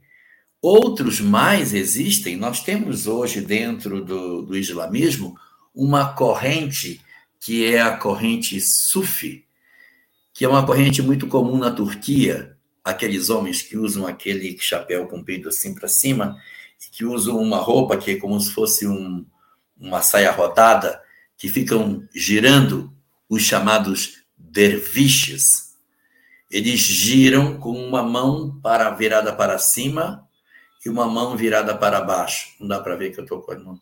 Uma mão é virada para cima, outra para baixo. E eles começam a rodar, rodar. Eles rodam, rodam, rodam. Entram em transe rodando, entram em transe, roda, roda, roda. Quando terminam de rodar, eles não estão tontos. Não me pergunte como é que eles fazem isso. Mas é um processo mediúnico. Eles entram em transe ali. E os sufis são de uma sabedoria são de uma sublimidade, são de uma grandeza espiritual extraordinária. Eles têm conhecimentos espirituais extremamente profundos sobre vida, sobre imortalidade, sobre reencarnação. E são uma corrente muçulmana. E, evidentemente, não existe, não existe, não existe, não existe nenhuma religião na Terra que não tenha surgido através de fenômenos mediúnicos. Todas, sem exceção, são fruto de fenômenos mediúnicos que geraram as suas existências. E até hoje, quando um imã faz uma pregação, quando um imã produz alguma coisa, nossa, Que coisa extraordinária que ele faz. Nós temos um, só para terminar, nós temos um, um grande nome do islamismo chamado Ali ibn Tabli. Ali ibn. É. Ali ibn Talib, se não me engano. Ali era sobrinho do profeta, era sobrinho e genro. O que Ali escreveu sobre o perdão, você não acredita, Rubens. Ele diz assim: Senhor, me inspira para que eu seja forte. Traz força para mim, a fim de que eu seja capaz de perdoar a todos os que me machucam. Porque enquanto eu não perdoar a todos os que me ferem, eu sou fraco. Eu só serei forte quando o perdão alcançar a profundeza da minha alma e eu conseguir assim perdoar a todas as criaturas. Senhor, me dá a força de poder acreditar em tudo que tu fazes, porque enquanto eu duvidar de uma ação tua, eu sou fraco. Eu só serei forte quando eu não duvidar de nada, quando a minha fé for uma fé que afronte. Então, assim, é de uma sabedoria. Ele tem um livro que é estudado como sendo o suprassumo da filosofia. E as obras de Ali, indiscutivelmente, são obras inspiradas pelo mais alto. São sublimes demais os ensinamentos contidos na literatura muçulmana escrita por Ali, imã. Muito bem, Jorge, legal demais esse seu esclarecimento. Vamos lá, vamos seguindo para mais uma pergunta. Jorge, eu gostaria de compreender como que as pedras de Stonehenge, acho que é isso mesmo, foram arquitetadas umas sobre as outras. E as pirâmides da América Latina, do Egito, toneladas de pedras umas sobre as outras e sem argamassa? Tem alguma explicação mais concreta? É o Hernani Reis que escreveu para a gente lá de São João do Meriti, no Rio de Janeiro. Ah, Hernani, tem tantos mistérios que a gente não consegue entender. Eu gostaria muito de entender muitos mistérios que o mundo tem. Stonehenge até nem me fascina tanto, mas as pirâmides do Egito eu não consigo entender. Como que blocos tão pesados conseguiram chegar lá em cima? Porque Stonehenge, por mais pesado que seja, eu consigo imaginar. Stonehenge eu consigo. Como é que a gente faz? A gente faz uma caixa de areia e leva a peça lá para cima. Depois a gente desmonta a caixa que a, a pedra fica lá em cima. Eram assim que os, os egípcios pintavam o templo de Luxor e Karnak, que eram templos altos. Como é que eles esculpiam lá em cima? Então eles faziam uma caixa de areia e enchia de areia. Aí o, o, o, o, o, escriba ele ia escrevendo lá em cima, aí ia tirando areia e ia descendo.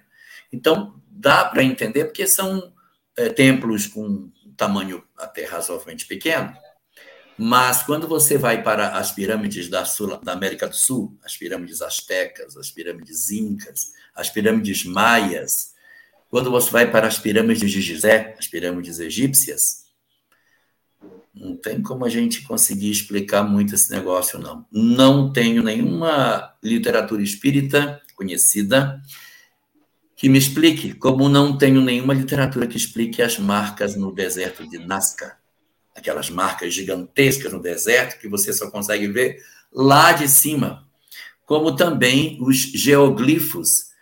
Aqui, eu moro em Rondônia e do lado de Rondônia tem o Acre. No Acre, Rubens, tem uma série de geoglifos no chão. A gente fala dos geoglifos lá de Nazca, que são aquela, aquela aranha, uma formiga, um beija-flor, um macaco, que são muito conhecidos. Mas vai no Acre que você vai ver. Lado, As né? civilizações né? fizeram ali coisas que a gente não sabe explicar. Então, existem muitos mistérios. Se eu pudesse dar mais alguns mistérios para somar ao que você tem, eu daria mais. Eu diria para você, para você procurar uma coisa chamada Fuente Magna Fuente Magna. É uma tigela de argila que foi achada aqui no Lago Titicaca, aqui do lado na Bolívia, perto de Porto Velho. essa tigela, ela é suméria. A grande pergunta é como que uma tigela suméria chegou na Bolívia? Teríamos sumérios, então, encontrado a rota das, das, das minas de prata de Potosí? Ninguém sabe. Como o mapa de Piri Reis, um mapa que foi construído por um almirante muçulmano que tem desenhos de continentes que ainda não tinham sido descobertos. E o mapa é de 1521, se eu não me engano, é uma coisa mais ou menos assim. Então, é coisa para a gente pensar, porque lá tem a Atlântica, tem o Ártico e a Antártica e o Ártico estão desenhados e eles só foram descobertos em 1909 e 1911, respectivamente. Então, são mistérios que a gente não tem. Agora, o que é fascinante disso é para dizer para nós que nós não sabemos é de nada. Nós não conhecemos nada e que nós temos que nos curvar diante dos mistérios que ainda nós não temos condições de responder. Mas o mundo tem muitos mistérios. Outro dia, só para terminar. É, tranquilo. Outro dia eu estava vendo uma, um, duas coisas, né? Primeiro, primeiro, assim, a pintura que é feita no Vale dos Reis, no fundo das cavernas. Como que lá, que é escuro, o cara pinta? Que luz que ele usou? Dizem que é o espelho refletido que vai levando a, a luz lá para dentro. Bem, vamos dizer que seja mas tem, muito, tem que ter muita habilidade para levar a luz lá para dentro. Tem muita curva naquelas cavernas. Muito, muito espelho. Você pode procurar depois aí, Hernani, já que você gosta, procura uma escada que tem dentro de um de um dentro de uma câmara mortuária egípcia, que é uma escada feita de granito e o granito está derretido. Como que derreteu o granito? granito não derrete com facilidade. Mas se você for lá, você vai ver que é uma escada de granito e o lado, um lado da escada está todo derretido e o, e o, o granito ficou líquido. Depois solidificou. Mas tem muitos mistérios que a gente não sabe. Então vamos lá. Seriam civilizações que habitaram a Terra com uma inteligência maior do que a nossa e que trouxeram, de repente, exilados de outros mundos uma inteligência. A gente poderia ir por esse caminho, Jorge? É, a ideia da inteligência, de seres bem mais inteligentes do que nós, é a única explicação que a gente tem para esse fenômeno. Então, a gente sabe que nós tivemos seres mais inteligentes, a gente sabe que eles eram muito habilidosos. Só que quando você olha aquela pedra da pirâmide lá em cima, você diz: como que botou? Tudo bem, eles eram inteligentes, mas como botou? Como foi que, como foi que subiu até lá?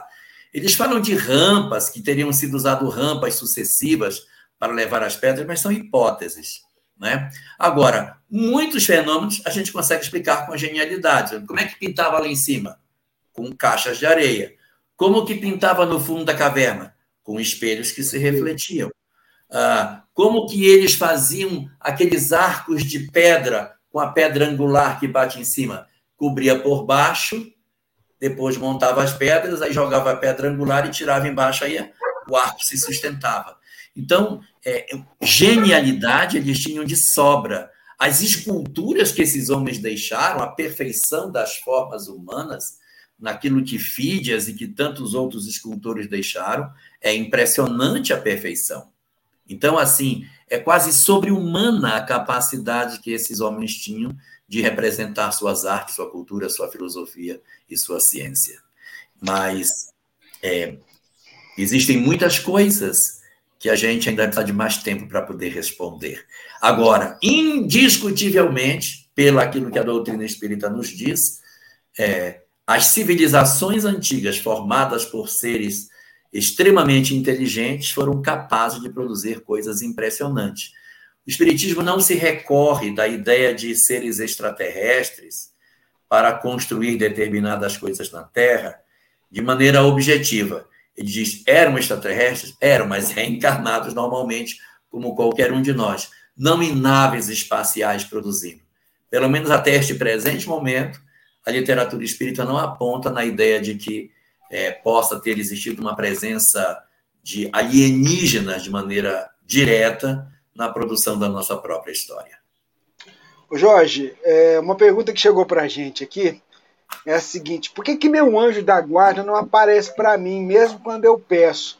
Eu gostaria de conversar com ele frente a frente. Olha, na verdade, nem todos nós estamos prontos para esse encontro. Existem muitas circunstâncias que precisam ser observadas. Primeira delas é que nós temos uma tendência de achar que o nosso anjo guardião é um espírito a nosso dispor, que ele é uma pessoa isolada, sozinha, que, que nos acompanha. E não é isso que a literatura espírita nos diz. Quando nós pertencemos a uma determinada falange espiritual, esta falange responde por nós. E existe um que tem uma relação mais direta, mas nós não temos um espírito que é uma sombra que nos segue. Então, digamos, é, vou trazer aqui novamente a obra Memórias de um Suicida. Os espíritos da obra que são suicidas, quando eles reencarnam, eles reencarnam sob a tutela do Instituto. Suas encarnações serão tuteladas pelo Instituto. Cadê o anjo guardião deles? É do Instituto. Sim, mas quem é? É alguém do instituto que vai. Ele é tutelado pela organização. Eu queria ver o meu anjo guardião frente a frente. Meu anjo guardião não é um espírito isolado, ele é um integrante de uma falange, de um grupo de espíritos que tem coletivamente responsabilidade sobre vários. Então, é assim, não é um para um, são vários para vários. Então, eu tenho uma falange que toma conta de um grupo de encarnados. Agora, cada encarnado tem uma pessoa mais particularmente ligada a eles. Mas o nosso espírito benfeitor, nosso anjo guardião, ele não foi tirado numa roleta. Ele participa de uma equipe, de uma família espiritual, ao qual nós também pertencemos. Ele está vinculado à nossa própria história. Então, esse é o primeiro ponto. O segundo ponto importante é que os nossos espíritos benfeitores, é, nem sempre eles se apresentam para nós, porque de repente é, o ideal é que nós nos defrontemos com as nossas próprias dificuldades, sem a sensação de que eles estão a nosso dispor a hora que nós quisermos. Muitas vezes, o silêncio a não presença, a não manifestação deles, são tudo que nós precisamos para que a gente realize o trabalho de mudança. Eu vou contar aqui um caso do livro Memórias de um Suicida para ajudar. No começo da obra, nós temos um personagem chamado Jerônimo que decide visitar a sua família. Os mentores insistem que ele não vá, dizendo que ele não está preparado para ir. Ele insiste, insiste, insiste, vai. Os mentores vão com ele. Quando ele chega lá, ele surta quando ele vê a família, toda desestruturada por conta do suicídio dele, fica completamente desorientado e os mentores o acolhem, não, chega para você, e aí restringem o livre-arbítrio dele e o levam de volta para a colônia, para iniciar um tratamento muito mais sério do que o que estava sendo feito, porque ele fica completamente perturbado. Ok?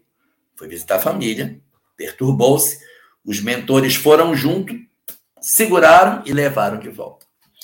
Capítulos à frente, Camilo recebe a concessão de ir sozinho visitar seu lar. Diferença da situação. Camilo foi visitar porque os mentores acharam que ele poderia ir. Jerônimo, que foi primeiro, foi porque quis, porque insistiu. E os mentores disseram para não ir, mas ele foi. Olha a diferença. Um insistiu para ir sem ter condição e o outro foi concedida a ele a condição para ir. Viram a diferença? Camilo vai. Quando Camilo chega lá, que ele entra na casa que era dele, Camilo também surta. Lembra do suicídio, das suas dores, fica completamente desarvorado e clama pelos mentores: socorro, socorro!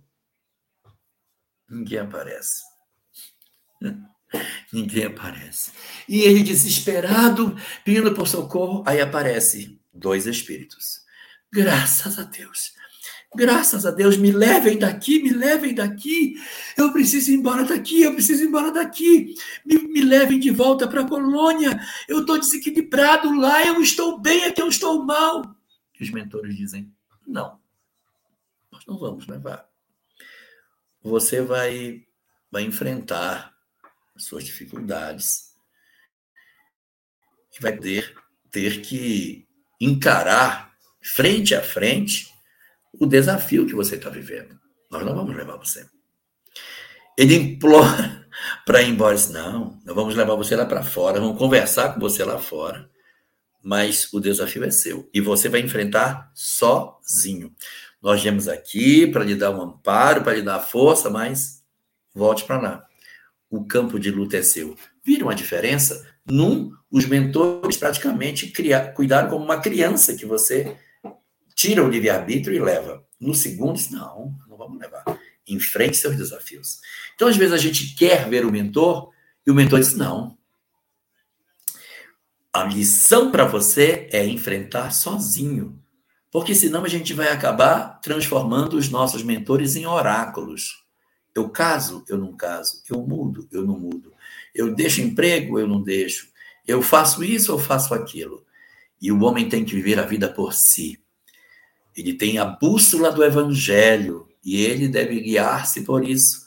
Os mentores estão para dar a sustentação necessária, mas não podem ser uma chamada buena dicha, que segue a pessoa por onde ela vai, oferecendo todas as respostas daquilo que precisamos, queremos descobrir. Muito bem, Jorge Alahá, ouvintes, internautas, vamos lá para mais uma pergunta. Jorge, Acho que eu, eu não vou falar mais memória de suicida, não. É porque você está estudando muito Memórias de Suicida. Estou estudando. E o, anivers... é, o aniversário da Dona Ivone foi o anteontem, né, dia 24, então é. vale a pena a lembrança. Aliás, é uma obra que faz parte da, da nossa, é, vamos dizer assim, do nosso dever de casa, viu? É preciso lê-la, porque tem muita informação ali. É só o comecinho que é mais difícil. Depois deságua, desanda muito bem, né? É, é como se fosse a jangada entrando no mar. Isso. Boa! Boa! Quando a gente pega o nosso lar também, o comecinho também é meio complicadinho, mas depois fica muito é. gostoso. A jangada, quando ela entra no mar, a arrebentação empurra a jangada de volta. É. Quando você passa a arrebentação, aí vai embora. Sobe na jangada e vai embora. É muita informação, muito aprendizado. Ô Jorge, é, a, a pergunta que chega para a gente agora é que a nossa internauta gostaria que você falasse um pouco sobre o Evangelho segundo o Espiritismo, capítulo 22, que trata Não separei o que Deus juntou, a, indissociabilidade do, casa, do casamento. Né? Indissolubilidade do casamento. Pois é, esse capítulo não é só ele, tá? Tem outros capítulos também, mas esse capítulo não tem instrução dos espíritos. Acho que é por isso que ela quer que você fale. Só quem comenta é Kardec, você não tem nenhuma instrução dos espíritos nele. Kardec toma textos do Evangelho, faz comentários, encerra, passa para o capítulo 23. Então, nesse capítulo 22, Kardec vai trazer informações muito preciosas para nós, que é o fato de que os casamentos não são indissolúveis, ou seja, o fato de você ter escolhido alguém para partilhar com você a existência não determina que você seja obrigado a terminar a existência com essa mesma pessoa. Em nosso socorro, nós podemos chamar a questão 940 de O Livro dos Espíritos, que trata exatamente sobre as uniões antipáticas. E diz isso lá, mas quem foi que disse que vocês têm que viver a vida inteira com uma pessoa que lhes é antipática? As vossas leis é que fazem isso, o que obrigam vocês a viverem assim, mas isso não é uma obrigatoriedade da lei divina. Agora, é, essa informação, ela também não é um, um, um, um salvo-conduto para que a gente afrouxe os nossos laços do ponto de vista conjugal. Então, o que, que o Espiritismo nos diz? Ele faz com que a gente procure um ponto de equilíbrio nisso. Qual é o ponto de equilíbrio? Quando a gente escolhe alguém para a cumplicidade afetiva, para dividir conosco a vida, o ideal é que essa relação ela perdure a existência inteira. Não, mas por quê? Porque se você tem um relacionamento e ele se rompe, ele nunca se rompe porque tá bom. Ele sempre se rompe porque alguém feriu alguém, alguém machucou alguém, alguém alguém trouxe dor para alguém. Não existe separação feliz. Oba, vamos me separar. A separação sempre está relacionada com um processo de tristeza. Então, se ela é um processo de tristeza que representa que é, algo não deu certo, a conclusão que a gente chega é que essa relação ela está com essas características porque algo deu errado. Então, não existe planejamento de separações. Embora os casamentos possam se dissolver, não há, segundo a doutrina espírita, um planejamento do tipo: olha, eu vou reencarnar, vou casar com Fulano, fico casado com ela há 10 anos, aí eu me separo para casar com Beltrano. Não está previsto. Nós não temos previsão dentro do planejamento reencarnatório de separações. Ah, então quer dizer que eu não posso separar. Não disse isso. Disse que não há previsão. Não há previsão. Agora, existirá situações em que, de repente, as circunstâncias do relacionamento se tornam tão difíceis que a separação se apresenta como um mal menor. Ela é sempre um mal, mas ela pode ser um mal menor. Emmanuel, no livro Encontro Marcado, diz: as separações são sempre lamentáveis, embora às vezes sejam justas. São sempre lamentáveis por quê? Porque elas sempre denotam que houve uma falência do processo que deveria perdurar. Mas, ao mesmo tempo em que elas são é, lamentáveis, elas podem ser justas quando se percebe que a relação já não tem mais condição de sobreviver. Existe agressão de parte a parte, o amor já foi embora há muito tempo, as pessoas se ofendem, se agridem, é, já não existe mais cumplicidade, existe o risco físico, existem ofensas sistemáticas do ponto de vista físico e até moral. As pessoas vivem um nível de violência indescritível, de indiferença, de dor, que produz nas pessoas tanta infelicidade que você chega ao ponto de dizer: se eu separar, vai doer. Mas dói menos do que a permanência nesse estado de sofrimento que eu me encontro. Então aí vai se pesar para saber qual é o mal menor. Ideal seria que a gente conseguisse cicatrizar as feridas, conseguisse organizar e sair do processo de sofrimento que a gente se encontra. Ah, isso seria o ideal que a gente conseguisse fazer isso. Mas se a gente não consegue curar essa relação, a gente percebe que nós estamos adoecendo, morrendo por dentro, então a gente para para pensar se isso é justo ou não para nós. No livro Na Era do Espírito, existe uma frase de Emmanuel que diz: Ninguém pode aceitar a criminalidade em nome do amor. Então, se as coisas estão esbarrando nas raias da violência, da agressão, é de se repensar se realmente é isso que eu quero para mim. Valendo o raciocínio, se eu quero daqui a 10 anos estar com essa pessoa, me agrada estar com ela daqui a 10 anos?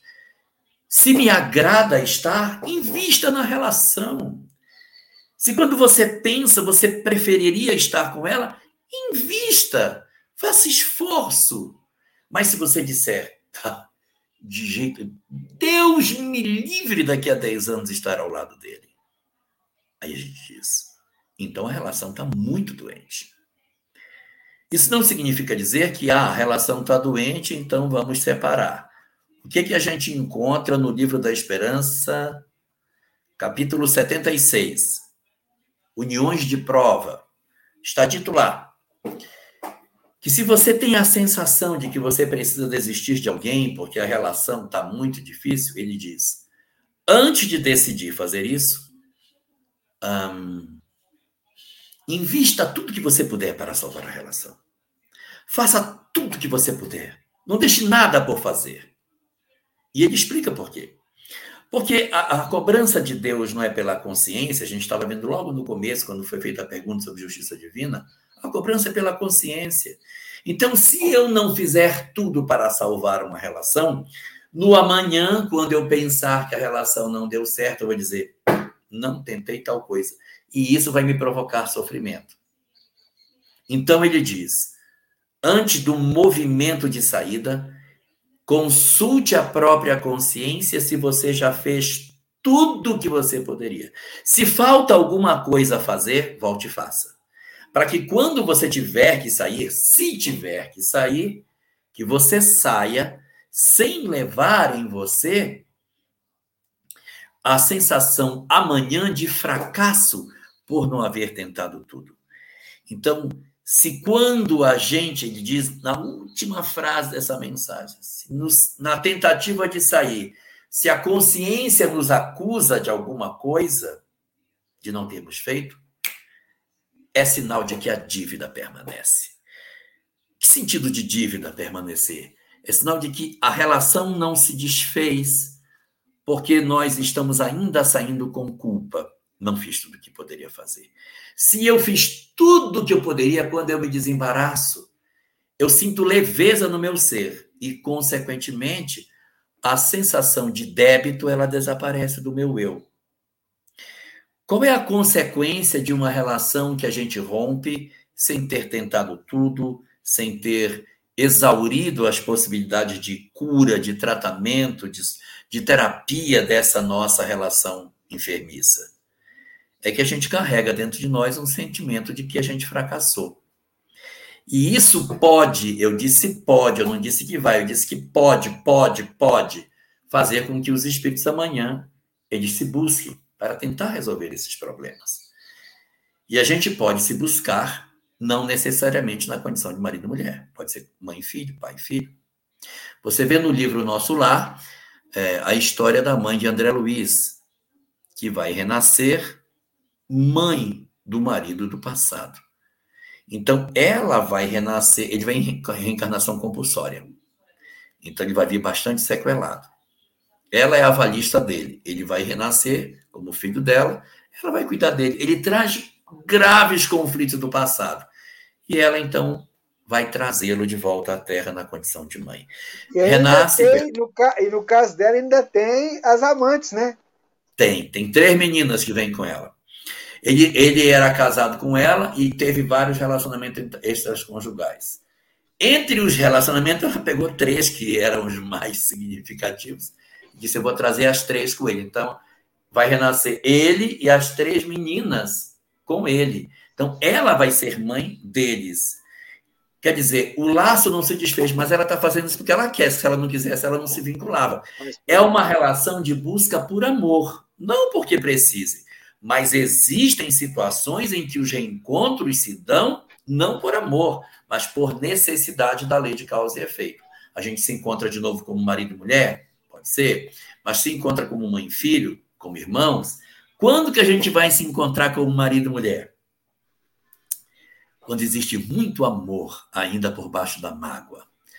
Porque toda mágoa é um amor doente. Toda mágoa é um amor doente. É que essa coisa de rasgar a fotografia, tocar fogo, não falar mais o nome da pessoa dentro de casa, às vezes não é nada, é só mágoa. E quando o esquecimento do passado nos alcança na existência seguinte, a gente olha para a pessoa e diz: sabe que ele é bonitinho?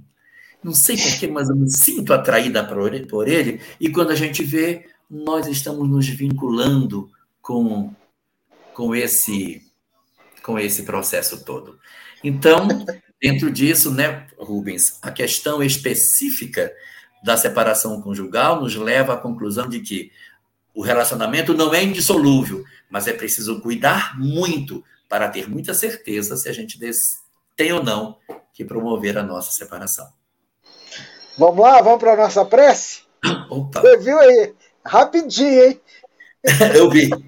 Então vamos lá. Então vamos orar. Senhor dos nossos corações, o quanto te agradecemos pelo ano que tu nos concedeste, pelas graças que tu nos deste, por tudo aquilo que aprendemos, pelas lições que nos debruçamos sobre elas, sobre o nosso crescimento espiritual. Sobretudo, Senhor, que as páginas dos livros conseguiram nos ensinar para que nós pudéssemos decifrar os enigmas das nossas próprias vidas. Agradecemos-te assim pela mensagem espírita, por todas as lives, por todos os encontros, por todos os seminários, por todas as oportunidades de esclarecimento que a doutrina espírita nos facultou ao longo do ano que se encerra. Senhor, a nossa mais profunda gratidão por todo esse manancial de saberes que estão contidas em tantas obras. E ao mesmo tempo, Senhor, nós te agradecemos pelos ensinamentos não escritos, pelas lições não lidas, pelas experiências colhidas pela vivência das nossas próprias vidas, pelas nossas lágrimas por aquilo que os livros não ensinam, por aquilo que as páginas não são capazes de dizer a nós e que só a experiência pessoalíssima na tua presença divina foi capaz de oferecer a nós o dom de sentirmos a tua presença dentro das nossas almas. Nós te rendemos graças por isso, Senhor, pelos, pelas conquistas que fizemos pelas nossas aparentes derrotas, pelos nossos aparentes fracassos, por aquilo que choramos de havermos como que perdido. Mas a compreensão da imortalidade, o dom de percebermos que a vida continua, foi a chave para decifrar os profundos mistérios que a vida nos trouxe durante este ano que se encerra.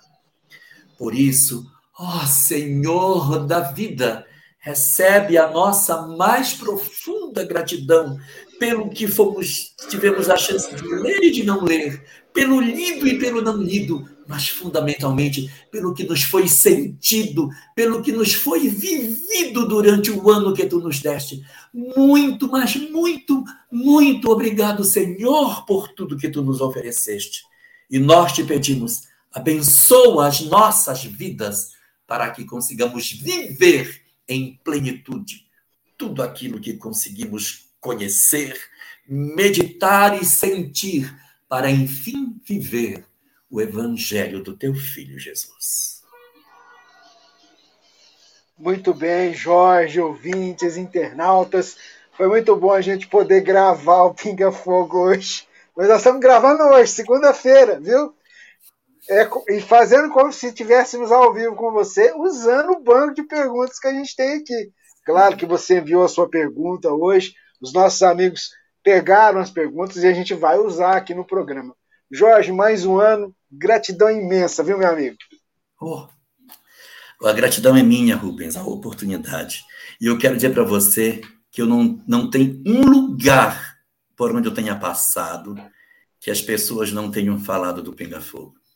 Eu fico muito surpreso pelo alcance do programa e agradeço a você de coração você ter aberto a rádio para levar tanto consolo a tanta gente e ter libertado tantas pessoas dos seus processos de sofrimento. Em nome de todos que nos assistem, receba o meu mais profundo muito obrigado. E tem uma coisa que você falou no programa de hoje que eu partilho muito esse trabalho não é meu, não é seu, é um trabalho de Jesus, a gente é o meio. Então, que a gente continue fazendo isso, fazendo com que esse meio, a gente possa ser um bom meio para que a mensagem chegue, esclareça e console. console. Um abraço a você, meu amigo. Se Deus quiser, semana que vem a gente está de volta com a Divina. E vamos pedir para a Sâmia gravar alguma coisa para nós. Quem sabe ela grava um poema, né, Jorge? É, de repente, é, você grava um poema com ela tal, e a gente traz, tá bom? Tá Fica bom. com Deus. Muita paz. Para você que está nos acompanhando, um ótimo 2023. A gente está junto, sempre, com a permissão de Deus. Muita luz na sua caminhada, viu, meus amigos? Tchau, tchau.